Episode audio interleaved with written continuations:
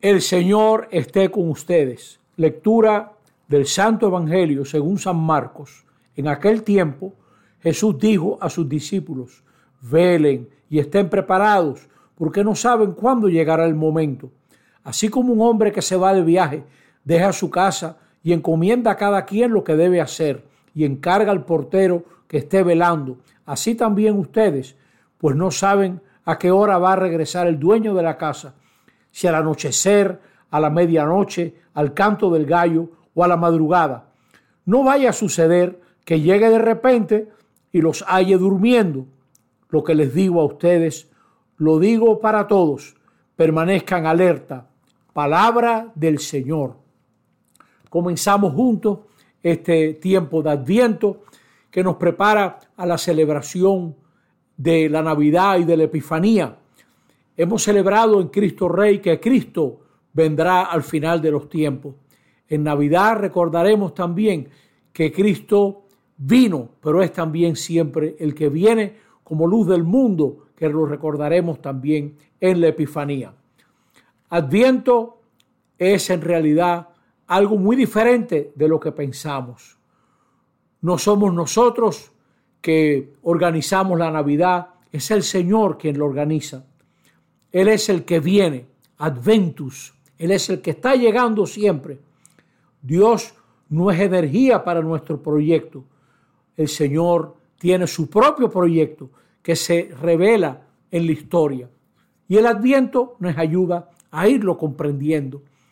Que Dios es un Padre compasivo, que somos obra de sus manos y Él siempre está inventando. Concebir la salvación como algo que nosotros planificamos y hacemos, está equivocado. Eso es una, una equivocación. Hace falta entrar en la esperanza. Esta, este tiempo nos ayuda a esperar.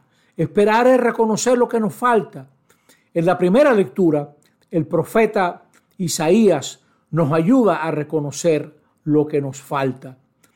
Dice el profeta, nos extravías de tus caminos, endurece nuestro corazón, estabas airado y fracasamos, nos, nos ocultabas tu rostro. En realidad, esos son giros semitas, maneras de hablar del pueblo hebreo. Lo que está diciendo es, tenemos extraviado el camino y eso nos falta. Tenemos el corazón endurecido. Te sentimos airado, alejado, como si nos ocultaras tu rostro, Señor.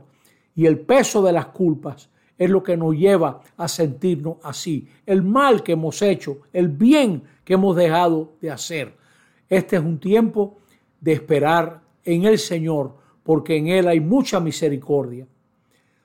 Por eso, ahora en Adviento hay que expresar los deseos. No es tanto lo que venden, sino lo que deseamos íntimamente Fíjate, Israel expresó este deseo. Ojalá rasgases el cielo y bajase. Lo plantea como una súplica exagerada. Y en realidad lo que vamos a celebrar en Navidad es mucho más de lo que pidió Israel. Puso su tienda entre nosotros. El verbo de Dios se hizo carne. Eso ni siquiera lo pidieron. Que tus deseos profundos sean lo que determine tu adviento, no las ofertas, no lo que están vendiendo, no están vendiendo lo que necesitamos. Necesitamos ver el rostro de Dios y lo veremos en el niño Jesús. Adviento educa nuestra esperanza. Esperamos no porque seamos justos, esperamos porque nadie ha conocido un Dios como tú que haga tanto por los que esperan en Él. Así nos anima el profeta a esperar. Esperamos porque no hay Dios fuera de ti. Esa es la verdad sobre Dios. Es el único Dios. Es dueño, es Padre.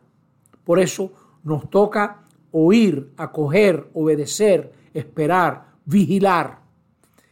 Pablo nos insiste en eso, que podemos esperar porque Dios es fiel. Esperemos no porque sepamos que las cosas van a mejorar, no, sino porque Dios cumple más de lo que promete. Esperemos porque a Dios podemos acercarnos tal y como estamos, lleno de contradicciones, lleno de promesas no cumplidas. Podemos esperar porque su cercanía transforma. Cuando uno está cerca de alguien que ama, se transforma. Esperamos porque Dios es fiel y no nos abandona. Y viene más cierta que la aurora, más cierto que el amanecer. Por eso nos toca vigilar, que es el gran tema que Jesús desarrolla en su evangelio. Jesús estaba convencido que en esta vida Dios nos sale al encuentro. Y por eso Jesús insistía tanto en que vigilemos. Vigilar para no dejar entrar cualquier cosa en nuestra vida, en nuestro corazón. Vigilar para discernir, para verdaderamente darle importancia a lo que la tiene. ¿Cuántas noticias que aturden, que nos ponen a creer y a temer cosas que son falsas, cosas que son falsas, que no tienen nada que ver con lo que está sucediendo, por ejemplo, en la iglesia. Lo importante, el diálogo, la reunión, el intercambio, y no, no las cosas, noticias que, que nos hacen preocuparnos, que nos lanzan en direcciones equivocadas. Entonces, preguntémonos, ¿cuándo dormimos? Dormimos cuando estamos distraídos. Dormimos cuando no le damos importancia a la comunidad, a la oración. Y por eso Jesús en este Evangelio de Marcos que hemos leído nos invita a la oración, a la calidad del trato con otras personas, a la solidaridad, a los signos de nuestra fe, a buscar escuchar la palabra. Jesús nos invita a velar. Velar es saber muy bien a qué le hacemos caso, a qué le estamos dando importancia. El Señor nos ayude en este tiempo a entrar en esta escuela de esperanza que se llama el Adviento. Viene, al, viene el Señor. Esperémoslo junto a la parroquia, a la familia, junto a la gente que nos rodea. Así sea. Amén.